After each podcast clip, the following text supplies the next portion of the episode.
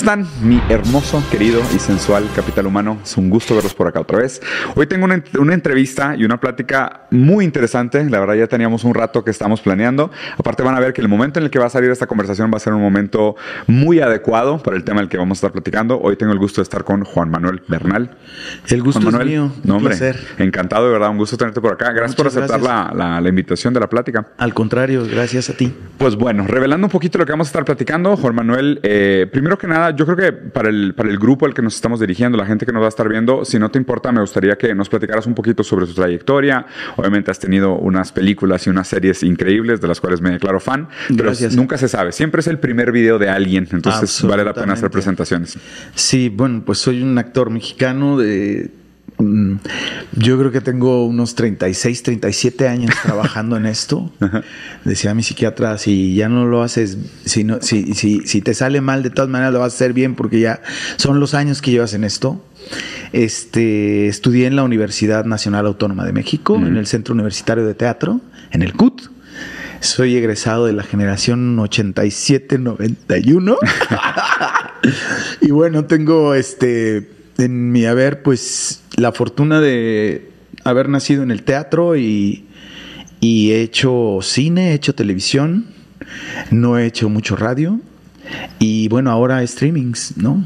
Qué interesante. Y este, y, y muy afortunado, me considero muy afortunado. Claro, y ver cómo se va adaptando también esa capacidad y ese talento a los diferentes formatos, ¿no? Y cómo se reivindican algunos talentos, se reinventan unos nuevos. ¿Cómo ha sido para ti ese proceso? O sea, de pasar a las plataformas tradicionales y ahora a las de streaming y demás, ¿cómo te tocó? Para mí ha sido bien interesante porque siempre he sido alguien como muy inquieto eh, con respecto a, a mi quehacer como Mm. actor. Eh, a pesar de que nací en el teatro, y digo que nací porque fue lo primero que hice después de la escuela, este, los, los contenidos, los textos y sobre todo eh, los formatos cambian y eso me costó mucho trabajo entenderlo. Claro. Entender que la cámara cuando está aquí este, no es lo mismo que estar en un teatro, en un espacio para mil personas o, o 500 o 500 personas como público, este, y que te están viendo en vivo a, a- a por medio de una lente. Entonces, para mí ha sido bien, bien interesante, ha sido como una eterna tarea y este y un eterno aprendizaje. Eso, has- eso ha hecho, yo creo, que siga tan enamorado de lo que hago y que siga prendido, porque Hmm. sí hubo momentos en mi carrera o en momentos en la vida que, que estaba aburrido de lo que hacía. Sobre todo cuando empecé a hacer mucha televisión. Hmm. Este, sentía que estaba haciendo lo mismo y que no me estaba significando ningún reto. Hmm. Y este y bueno, pues también en ese sentido me considero muy afortunado porque Y si puedo profundizar sobre ese tema, si me permites, Juan Manuel. O sea, ¿te refieres más al tema de que tú crees que el formato ya te estaba produciendo ese sentimiento de aburrimiento? ¿O era más que a lo mejor los personajes no te identificabas con ello? ¿Una suma de todas las cosas? ¿Qué era lo que provocaba ese sentimiento de aburrimiento? el formato. El formato. El formato y también los contenidos. Mm. Contenidos que de repente, este, bueno, en las telenovelas se acostumbraba que, este, que se desarrolla el conflicto Y el conflicto dura 180 capítulos, Sí, ¿no? claro. Entonces, este, llegar a repetir, a repetir, a repetir, a repetir sí, y entonces se vuelve muy cansado. Claro. Y, y- y por eso hablo de, de este ser afortunado que he sido, porque siempre tenía como a la par la oportunidad de poderme ir al teatro y experimentar en textos profundos de a- autores este, que siempre soñé a- con hacer. Y entonces podía estar haciendo un Stoppard, un Tom Stoppard, o podía estar haciendo un Shakespeare, o podía estar haciendo un, un Pinter, y estar haciendo la telenovela del prime time de las nueve y media de la noche. No, Claro. no quiero decir que con esto estoy despreciando un género y el otro, pero estoy siendo honesto, este esas cosas como que lo que movían era como mi interés, mi inquietud de querer, de querer seguirme formando Mm. y creciendo como actor, ¿no? No nada más conformarme con que este tenía este pues resuelto mi parte económica como actor, ¿no? Porque también en ese sentido he sido muy afortunado. Siempre he vivido de esto. Y muchos de mis compañeros no. Muchos de mis compañeros han tenido que hacer otras cosas para poder sobrevivir en la De eso que tanto les apasiona, ¿no? O sea, realmente es un lujo poder vivir de esto. Sí. Y, y, obviamente creo que habla también como reflejo de tu mérito el hecho de que estemos aquí platicando ahora de otro formato nuevo, ¿no? Y, pasando ahora al tema en específico, me dijeron que están buscando tu cabeza. sí, por ahí anda, yo, tengo unas pesadillotas tremendas, pero este todavía está aquí, así que todavía puedo hablar. ¿Y nos, puedes contar un poquito de este nuevo proyecto? Claro que sí. La cabeza de Joaquín Murrieta nos trae de cabeza porque estamos muy enamorados del proyecto, muy orgullosos. Te quiero decir que eh, empezamos hablando de esto, de cuántos años llevo en esto y creo que fueron los años justos para que llegaran proyectos de esta mm. magnitud a mi vida en, la plenitud, creo, de, con la edad, del entendimiento que te da mm. la, la, madurez también, hablando de filosofía. Claro. ¿no? Entonces llega un Murrieta que es un personaje bastante complejo, un, personaje mitad mito, mitad realidad. No sabemos exactamente si es mito, si se cree que existió. De hecho, está en su registro en el, en el, en el ejército mexicano del siglo XIX. Este, se desarrolló, ah, digamos que de los 1830, 40, 50, es cuando sucede en la ficción nuestro, nuestra historia. Y es un personaje bastante complejo, es un ex militar eh, general que renuncia siendo congruente con el amor a la patria, porque él cree que que hay allí una, una, alta traición, ¿no? Una venta. Una pérdida. Una pérdida exactamente de dos estados, de una, la mitad casi de nuestro territorio, ¿no? Y entonces es congruente, renuncia y se va del otro lado, hmm. al, de bandolero la frontera, a la nueva frontera. A la nueva frontera en esta fiebre del oro. Y específicamente hablando de ese primer tema que me gustaría tocar contigo, es esta relación entre la pérdida y la historia, ¿no? Porque aquí parecen que hay dos pérdidas y dos historias, en el sentido, porque es una historia perdida, donde falta mucha información, llenamos los agujeros de saber con fantasía, ¿sabes? Existe esta idea casi como de un realismo mágico, de sucedieron los eventos, pero la manera como contamos los eventos o hablamos sobre los eventos siempre tiene un poquito de nuestra cosecha, por decirlo así. Y, aparte una gran pérdida geográfica, como dices, ¿no? Que es un momento muy doloroso para la historia mexicana de una derrota, de una derrota que no se habla tal cual como derrota. ¿Cómo, qué interpretación le das tú o cómo viviste tú ese sentimiento como mexicano de tocar esa parte de la historia mexicana? Bueno, yo creo que nosotros lo traemos en la sangre implícito, ¿no? Desde que yo soy niño y que además también este, comparto esto con él porque eh, mi padre, digamos que mm, la mayor parte de su vida la vivió en, Estados Unidos, por lo tanto, sus hijos íbamos y veníamos entre Chicago y México. Y entonces tengo esta parte eh, muy clara de... Muy consciente, ¿no? De esa frontera. Consciente de, la frontera, pero también de mi mexicanidad. Totalmente. De mi, de mi mexicanidad desde quien soy. Mm. Porque desde que llegué allá a los nueve años, este, para los gringos o para los norteamericanos o estadounidenses, mejor dicho, yo no era mexicano por ser rubio de ojos verdes. Claro. Este, tu pronunciación del inglés también. Sí, o sea, a mis padres le decían que bien está aprendiendo a hablar el español y mi mamá decía, está aprendiendo a hablar inglés. ¿Cómo? Sí, claro. ¿No? Pero a la hora de en México me pasaba justo lo contrario. ¿No? Por ser rubio y de ojos verdes y de venir de un barrio, este, eh, también era señalado, ¿no? Entonces, eh, eh, justo en, esta, en este siglo XIX, en esta mexicanidad, en, este, en esta pérdida, en este brazo que pierden, del que él habla y de lo que no se repone, porque Todo, el, todo el tiempo lo vemos, este en contra de eso, es un antihéroe por eso, este Murrieta. Entonces siento que, que mi capacidad de entendimiento hacia cómo abordar el personaje, yo llevaba una ventaja sobre los demás en esta México, esta mexicanidad, y que además había muchísimo de de una historia personal con mi padre, este, que me remitía a, a saber que ese personaje era para mí Mm. y que lo entendía mucho más de lo que pensaba. ¿En qué sentido? Si puedes a lo mejor aprofundar un poco. Mi padre fue pollero. Ah, mira. Mi padre fue pollero en los principios de los se- setentas. Esta es una historia obviamente escondida en la familia y que la tuve hasta que ya tenía uso de razón, decimos.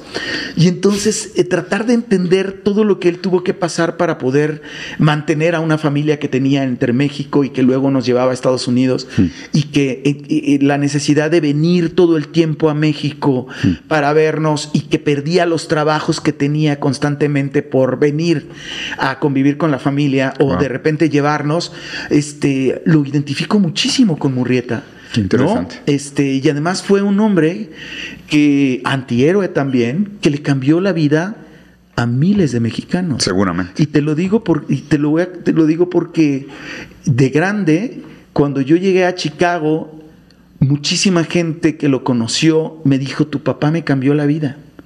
Y yo, ¿cómo que mi papá te cambió la vida? Sí. ¿Por qué? Cuando me contaban sus historias fue cuando me enteré este, de, de esta gran historia que tenía mi padre detrás. De su labor, ¿no? Y este, y este personaje ahora sí que este, para mí es un gran homenaje a él. Seguramente. Desde todos los sentidos, porque si con alguien vi los westerns fue con él. Totalmente. Entonces, No, y, y qué bonito, digo, hay, hay varios temas que tocaste que me gustaría eh, dar como un, un doble clic y entrar un poquito más a profundidad, pero hablemos de esta historia como el antihéroe, ¿no? Porque eh, exactamente en este periodo donde se, donde se lleva a cabo esta historia, por más que sea como un tipo de realismo mágico, que es normal para la manera como nos relacionamos con algunos periodos históricos, donde no hay suficiente información, Ajá. lo que me parece bien interesante de hablar de los antihéroes es justo decir, cuando se mueven las fronteras del lugar, las leyes también chocan. Porque aquello que es la intención y el bienestar de un lado de la frontera, a lo mejor es la antítesis de lo que el otro lado de la frontera quiere. Por ende, el que es héroe de este lado es villano del otro. ¿no? Entonces, es- está bien interesante pensar en esta línea navaja que es la frontera y, y cómo se juega en ese eje el bien y el mal. ¿no? Pero el que es bueno de este lado es malo del otro y cuando cruza la frontera se voltea la moral. ¿no?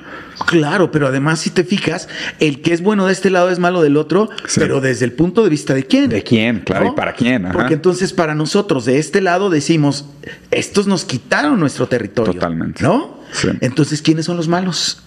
Exactamente. Tú, a, ti, a ti te dijeron, hay un caso en, en- en nuestra historia que estamos contando, de uno que le dijeron, no te preocupes, tú vas a, este, el territorio pasa a ser de nosotros y tú pasas a ser de nosotros. En cuanto se arreglan las cosas, le dijeron, ah, no, no, excuse me, la tierrita es de nosotros. Usted, Sí. lléguele, ¿no? Sí.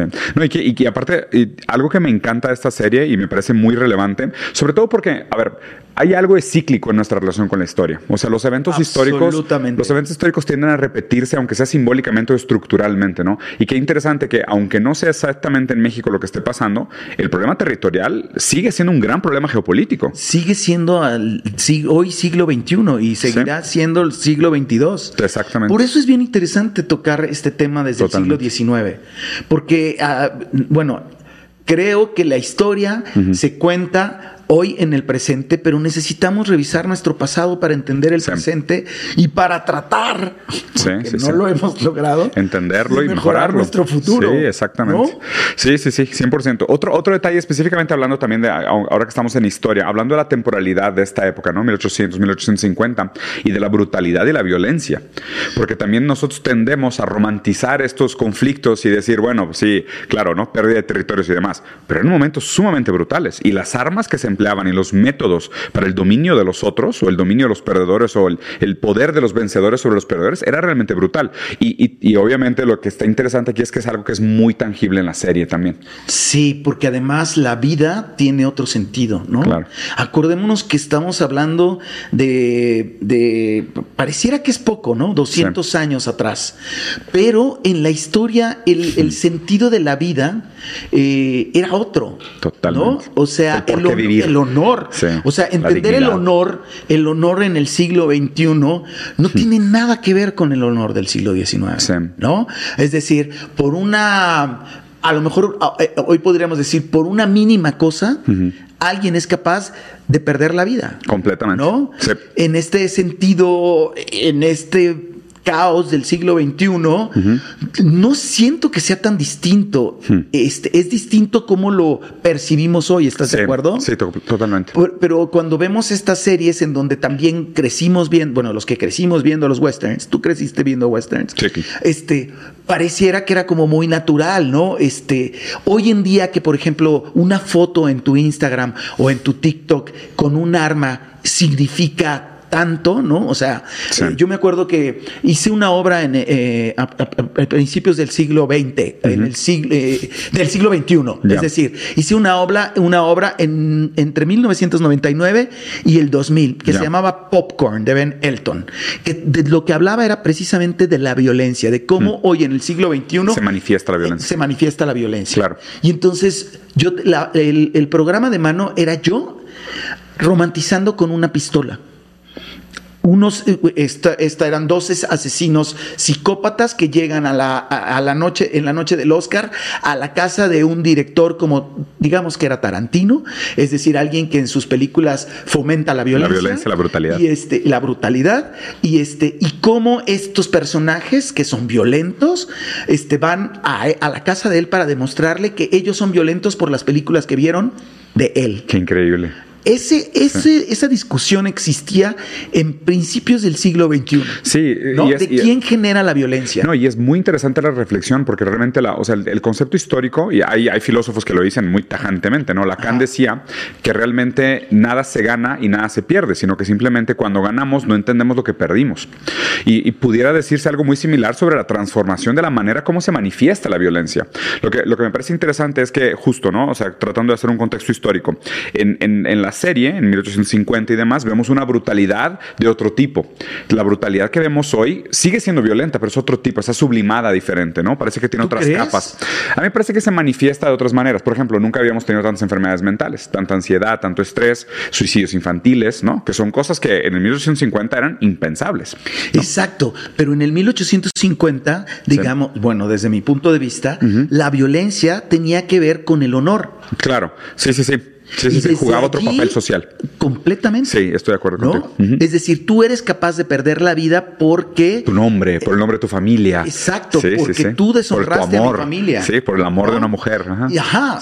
Y, o te metiste y quisiste abusar de la que estaba en la mesa. Y entonces yo tengo el derecho de decirte, eso no es se Es mi hermana, te mato. Es mi hermana y te mato. Totalmente. ¿no? Y no estoy justificando nada. No, por supuesto. pero sí creo que eh, la diferencia entre el siglo XXI y el siglo XIX es, si no nos si no nos ubicamos en, que esos personajes mm. no conocían el celular, no conocían, no, existía la televisión, este, eh, eh, eh, su, manera su manera de vivir, su forma de relacionarse y su forma de vivir era Sí, las relaciones de producción, eh, la, accesibilidad a los otros, una conciencia histórica, una conciencia geográfica, es completamente distinto, es casi imposible. Pero hay algo del personaje de Murieta que me gustaría platicar contigo, que es su balanza moral en forma de diario no sé, sus, notas, ¿no? Que, eso me parece un toque sumamente bien construido el personaje, que me gustó mucho, que justo habla sobre estos, estos matices de gris que tiene la moral en la historia, ¿no? De, y, me parece muy bien manejado. Parece interesante lo que estás... Como, como la manera como él salda sus cuentas y por más que no sea un personaje neutralmente bueno, puramente bueno, ¿sabes? No es un ángel caído del cielo, a lo mejor puedes tener aspectos de, de villano o antagonista, pero él tiene un tipo de balanza moral. Y te fijas ahorita que voy a hacer una, comparación de lo que estabas diciendo de en este siglo XXI no hay este, los, los, suicidios, este, tantas enfermedades mentales como antes. Justo a mí me llama la atención que lo manejes porque esta fue una aportación mía hacia el personaje, que es su diálogo interior. Ah, como monólogos. Con todo el tiempo está hablando con él mismo. Qué padre. Todo el tiempo se está por. Eh, sí, y por, además también por el problema de una culpa que no sabe cómo sanarla, mm. Mm. ¿no? Porque él al final traiciona a su ejército, traiciona a sus hombres.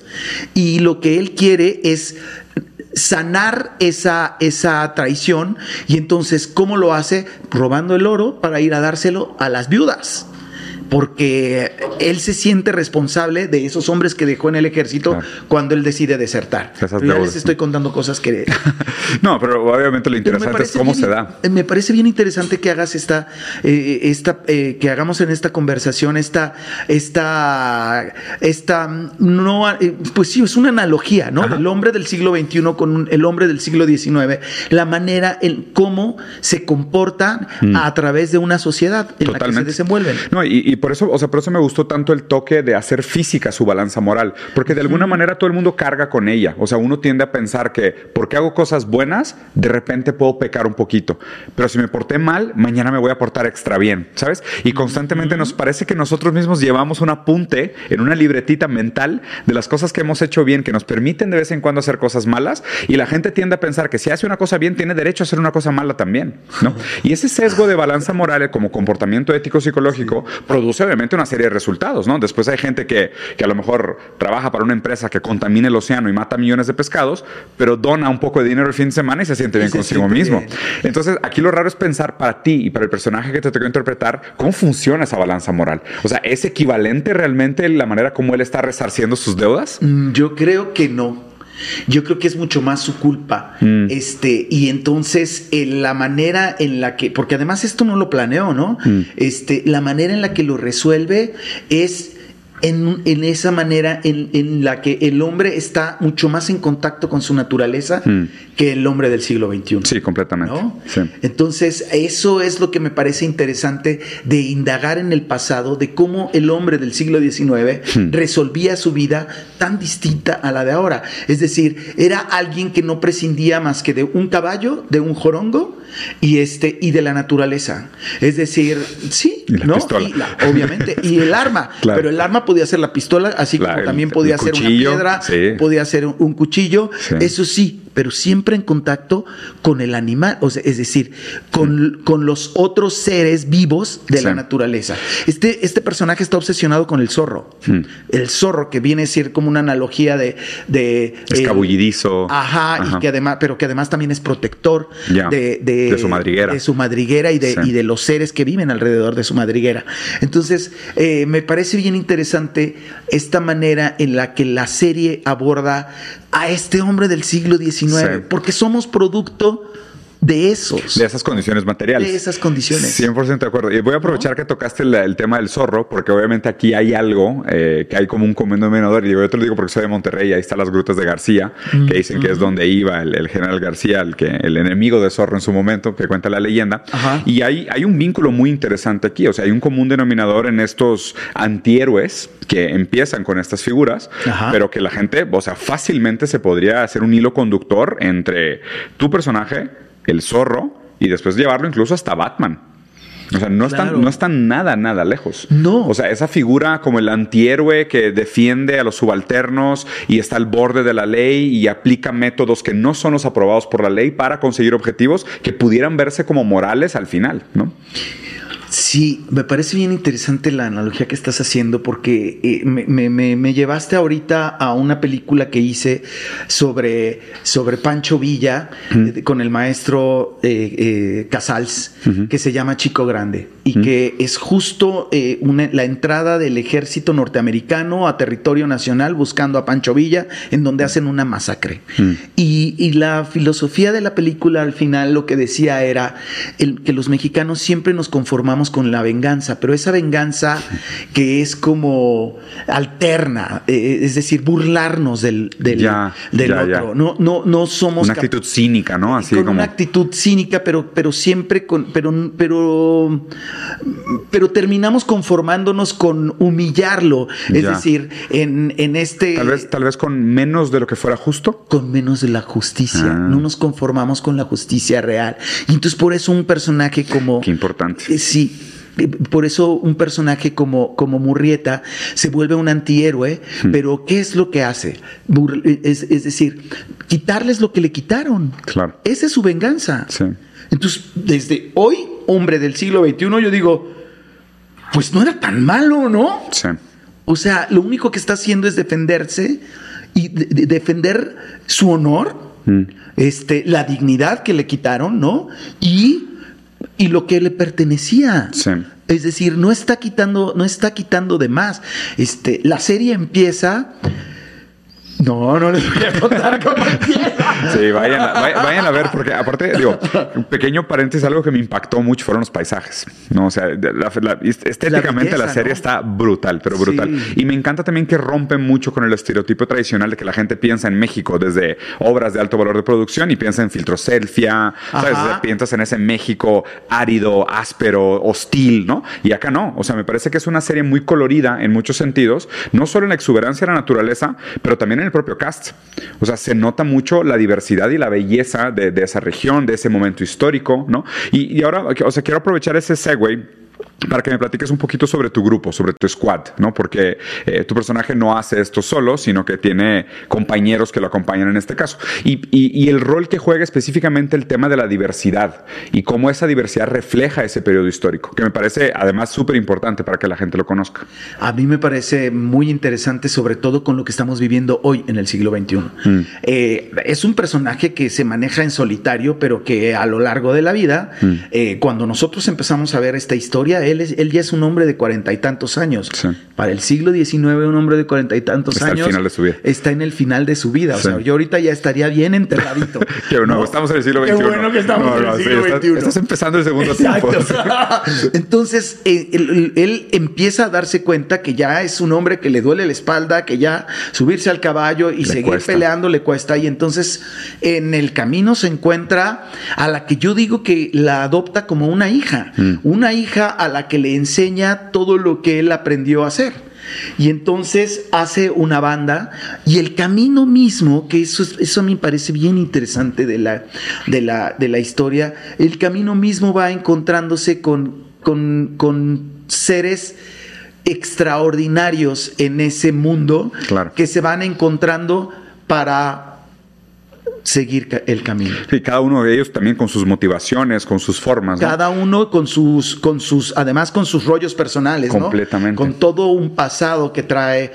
Entonces ahí encontramos a Ceris, encontramos a, este, a Raramuris, encontramos a una china, encontramos a un mexicano californiano, ¿no? Un padre irlandés. Un padre irlandés, este, que, también, eh, que también está huyendo. Entonces son personajes marginados en este siglo XIX que, este, que están tratando de encontrarse consigo mismos en medio de otro personaje maravilloso que es el desierto. Eh, justo lo que te iba a decir, que de alguna manera la adversidad produce estas subjetividades, ¿no? Como decir, cada uno de ellos transforma su obstáculo en su propósito. Me encanta. O sea, cada uno de ellos tiene una piedra en su camino, pero esa piedra en su camino se vuelve un, rasgo de personalidad determinante de ellos, ¿no? O sea, viene la, la, la, China que tiene la fiebre del oro, su familia, el heritaje y demás. O sea, me encanta la manera como se resignifica esa dificultad, esa batalla, como, una, como un propósito. Y además, eh, fíjate, hablando de esto también es bien interesante porque estamos otra vez tocando a la tragedia, ¿no? Son personajes héroes o antihéroes, pero que van en contra de su destino, van tratando de encontrar su destino, pero van huyendo de su destino, ¿no? Todos están tratando de, no saben a dónde van, este, eh, están en, en, eh, digamos que si lo comparamos ahorita con el siglo XXI, podría ser de personajes que están tratando de encontrarse, este pero no saben ah, cuál es el destino final, ¿no? Solo van este, en contra de, de, todo lo que se les va presentando para tratar de sobrevivir en un mundo salvaje. Sí, claro. No, y donde incluso ellos también tendrán sus propios conflictos internos eventualmente, porque así pasa. Absolutamente. O sea, por más que puedan coexistir en un camino que parece llevarlos al mismo lugar, eventualmente también hay, hay roces, ¿no? Hay, un tema que me gustaría tocar contigo que me parece interesante cuando mencionabas sobre esta idea de eh, la manera como nosotros hacemos justicia con el pasado. O cómo, cómo se puede realmente superar un pasado de, de dolor, de pérdida, de trauma, ¿no? Hay, una película que fue, que fue muy galardonada, eh, Argentina, 1985. Así es. Peliculón. Brutal. Sumamente bien actuada, sumamente bien dirigida, donde justo se habla esto de la necesidad de buscar la justicia para poder progresar hacia adelante. Si no hacemos nosotros eh, el proceso de la identidad mexicana, de la reivindicación histórica, del, ¿sabes? del entendimiento, la resignificación de esos procesos dolorosos de pérdidas históricas, pues tal vez tampoco estamos listos para dar un paso hacia adelante. Mientras mantengamos tal vez esa postura cínica, burlona, pero que no se siente completamente injusticiada, pues a lo mejor tampoco estamos listos para superarlo. con el rencor tatuado. Exactamente. Creo que eso me parece bien interesante de la serie. Pero además también me parece bien interesante de, verla desde el punto de vista del mexicano, pero también desde nuestras propias pérdidas. Mm. ¿Cómo superamos una pérdida? Tenemos que, pasamos por diferentes procesos, ¿no? Claro. El duelo, el duelo, que el, duelo no es más que el dolor. Cuando termina el duelo es cuando deja de dolerte. Es así de sencillo. Claro, no se puede acelerar. No se puede acelerar, no puedes este, brincarlo, ¿no? y es exactamente lo mismo que sucede con los personajes. Totalmente. Pero además también como, como sociedad. como sociedad y, y de, tratar de entender nuestra identidad. Porque somos un pueblo este, que a lo largo de la historia no olvidemos que somos un pueblo conquistado, venimos de 500 años de conquista, este, estas batallas que además pareciera que son contra nosotros mismos, ¿no? O sea, no, no logramos todavía entender nuestra identidad nacional, que somos de multicolores desde ahí empezar, ¿no? o sea, no logramos mestizos, somos mestizos, somos mezclas de todo tipo, este, y hoy en el siglo XXI todavía nos estamos peleando con eso. Hmm. Si con eso seguimos peleándonos, imagínate cómo vamos a presentarnos frente a los demás. como decías, tal vez hay algo del duelo que no hemos terminado de hacer bien. Por ende, no estamos dispuestos a superarlo tampoco. Exacto. Y sabes que hay, hay una, un par de últimas preguntas y me gustaría hacer para no aprovechar demasiado de tu tiempo. Eh, Nietzsche, que es un filósofo que me gusta mucho, tenía tres nociones sobre cómo, cómo podemos leer el tiempo, la historia. ¿no? Decía que la primera manera como nos podemos relacionar con la historia es la manera monumentalista, que es la historia es hermosa, preciosa, se tiene que respetar como fue y se tiene que idolatrar. ¿no? La lectura monumentalista de la, histórica, de la historia puede tener riesgos como por ejemplo eh, el autoritarismo, el, resurgimiento del fascismo, ese tipo de cosas que le dan demasiado valor histórico y también puede provocar movimientos reaccionarios, conservadores y demás. La segunda manera de leer la historia, según Nietzsche, son los anticuarios, que es decir, no, la historia ya pasó, la historia no se toca, la historia y se queda atrás, como, como pieza de museo. Nadie la toque, nadie la mueva, que se llene de polvo y se queda ahí en el museo. La tercera manera de hablar sobre la historia, según Nietzsche, es la manera crítica de hablar sobre la historia, que es a medida que pasa el tiempo y a medida que nosotros entendemos nuevas situaciones, desarrollamos nuevas tecnologías, progresamos el lenguaje y la cultura y la, y la sociedad, volteamos a ver la historia y podemos contar la historia de otra manera.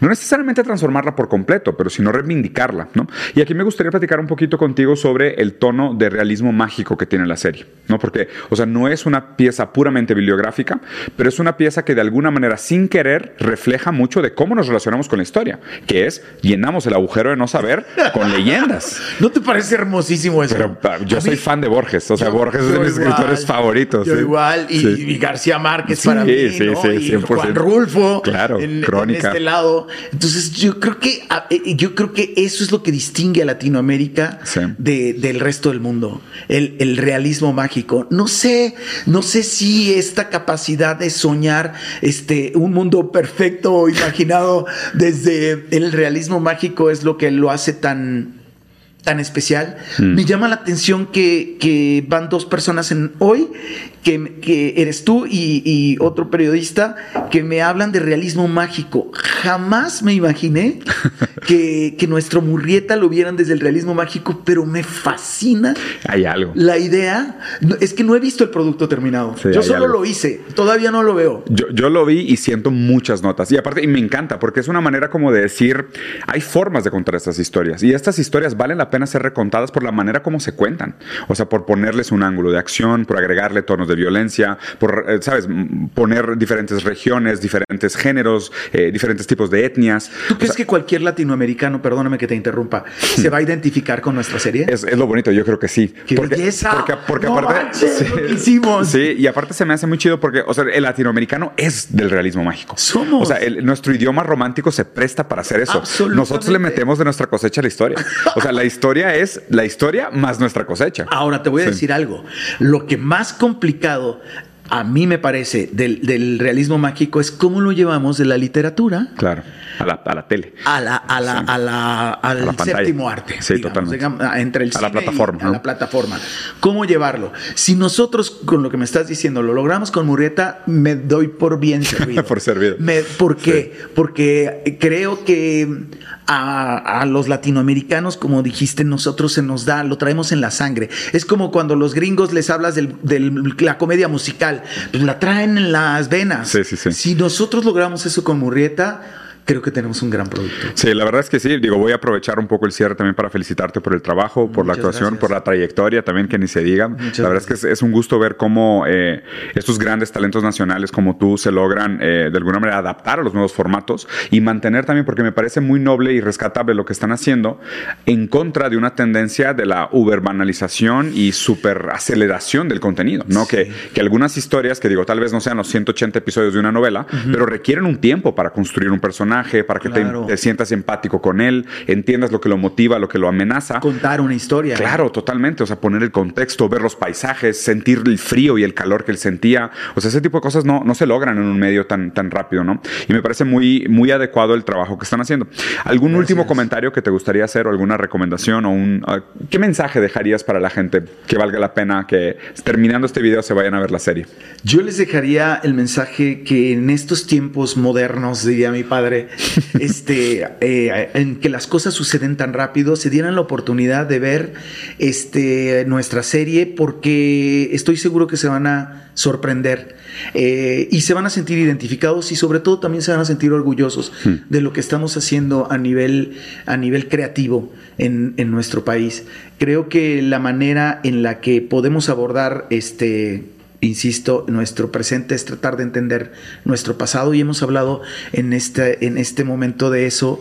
Eh, me parece muy interesante que, que las nuevas generaciones se den esa oportunidad de poder este, echarse un clavado, porque además este, tengo la fortuna de tener a muchos sobrinos jóvenes, este, niños, y, y me doy cuenta que, este, que, que de verdad cuando algo les interesa, Sí. no importa eh, nada de lo que esté pasando alrededor, se clavan, este, porque hay una necesidad de entender también su presente. Sí, y creo que esta es una buena oportunidad para hacerlo. Gran, gran mensaje. La verdad es que una, me- una de las cosas que me preocupa de, de la modernidad, como diría tu padre, es que cada vez vemos más eh, obras de arte abstractas en edificios históricos Sí. en lugar de obras históricas en edificios atemporales, ¿no? Es como que, pues, o sea, me gustaría pensar que nuestra historia nos, nos hizo quienes somos. O sea, aquello que sucedió de alguna manera nos constituye, ¿no? Nos o sea, conforma. negarlo es estar fuera del contacto con, Sí. con aquello que nos produce como personas. Y también nos hace de alguna manera perder la responsabilidad de que lo que hacemos hoy produce el futuro.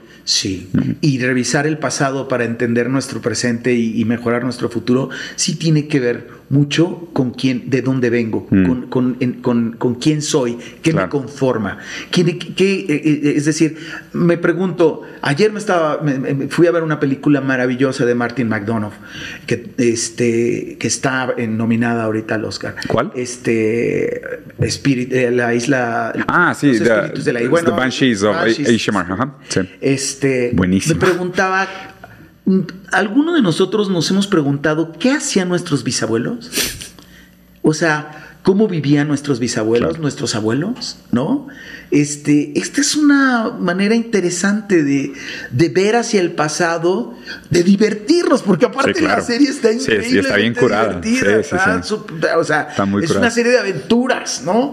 Este, la- les platicaron cómo eran las de los vaqueros. Aviéntense esta. Pero además, no estamos haciendo, no estamos sacando una reliquia No, no. del suelo y desempolvándola y diciendo esto es el pasado. No, estamos dándole una interpretación en el siglo XXI Sí. de, una, de una historia que sucedió en el siglo XIX. Completamente. Eso es muy distinto. No, y un, de nuevo, un gran an- antihéroe con un gran problema de balanza moral, Ajá. o sea, con un gran cuestionamiento sobre lo que es la justicia en un contexto de guerra, sobre cómo se, se- la ausencia de ley produce diferentes tipos de personalidad. O sea, sinceramente se me hace que hay muchos temas muy interesantes en la obra que dan haber para... platicado contigo. No, Nos igualmente. quedamos con ganas porque efectivamente a lo, lo que, lo que te hablaba del honor tiene que ver también con la justicia. La Claro. justicia del siglo XIX Claro. no es la justicia Y del contingente al contexto de guerra, ¿eh? Porque es, es muy, es muy distinto tú tener un, un compás moral en tiempos de de paz a tener un compás moral en tiempos de guerra con un fusil en la mano. Es muy diferente. Exacto, y el fusil es lo único, no las armas nucleares o este o las guerras biológicas que estamos viviendo en el siglo XXI. ¿no? no, esa cercanía a la sangre, esa cercanía al cuerpo del otro, al, al infligir dolor y verlo, ¿sabes? O sea, no a esta distancia, dolor, porque hoy parece que mucho de lo que se hace a través de la inflicción del dolor es que hay una cierta distancia focal, ¿no? Como te puedo hacer daño, te insulto por internet, pero no muestro mi rostro, ¿no? y acá es si te entierra un cuchillo, o sea, siento el calor de tu sangre en mis dedos. Por eso te hablaba del contacto con la naturaleza. El personaje principal en nuestra historia es la naturaleza. Durango. Durango. Los personajes viven en la tierra, los ves llenos de mugre, los ves llenos, este, eh, eh, hay, una, hay una escena de las que más amo es cuando despiden uno de los personajes a su caballo. Eso, eso habla de algo que hemos perdido y que ojalá lo recuperemos. Sí, es un vínculo muy, muy potente. Ahora sí, Juan Manuel, para terminar, ¿dónde la podemos ver y cuándo? La podemos ver a través de Prime a partir del 17 de febrero en donde estén. Este, esta es la fortuna de, este momento, del siglo XXI. La van a poder ver en, cualquier parte del mundo en donde estén. Aparte, lo bueno es que ya salen los siete episodios, te los puedes aventar todos en un fin de semana para no quedarte con las ganas. Son ocho. Ah, son ocho. Bueno, sí, pues yo ya dudé. ¿Son ocho? Ah, bueno. Es lo bueno de este momento histórico, ¿no? Que si uno tiene ganas es de que te avientas todo el paquete de galletas. Pero no, dénselo a cuentagotas, un capítulo, disfrútenlo, vean, porque de verdad, este estamos presentándoles un producto eh, orgullosamente mexicano, pero orgullosamente mundial, porque este, está hecho con toda la conciencia de que la competencia es muy grande en todo el mundo y, tenemos, y que estamos presentando lo mejor de nuestro país para, para todo el mundo. Y por otro lado, este, creo que la fortuna de poder ver estos proyectos es, es este a través de la, del streaming y de poderlo ver en Alaska, en, este, en Singapur, en donde quieran y, e identificarse con los personajes. ¿Tienes alguna línea favorita del personaje que nos pudieras repetir? ¿Alguna línea favorita de mi personaje? Tengo muchas. A ver, danos una. que la chinga. no se diga más. Muchas gracias. gracias, un placer. Muy bien. Espero les haya gustado. Como siempre, dejen por aquí abajo sus comentarios que les si les gustó o no les pareció. Si ya vieron la serie, dejen por aquí también qué les pareció la serie. Recomiéndenme, díganme qué pensaron y qué opinaron. Muchas gracias y nos vemos muy pronto. Hasta luego. Un placer.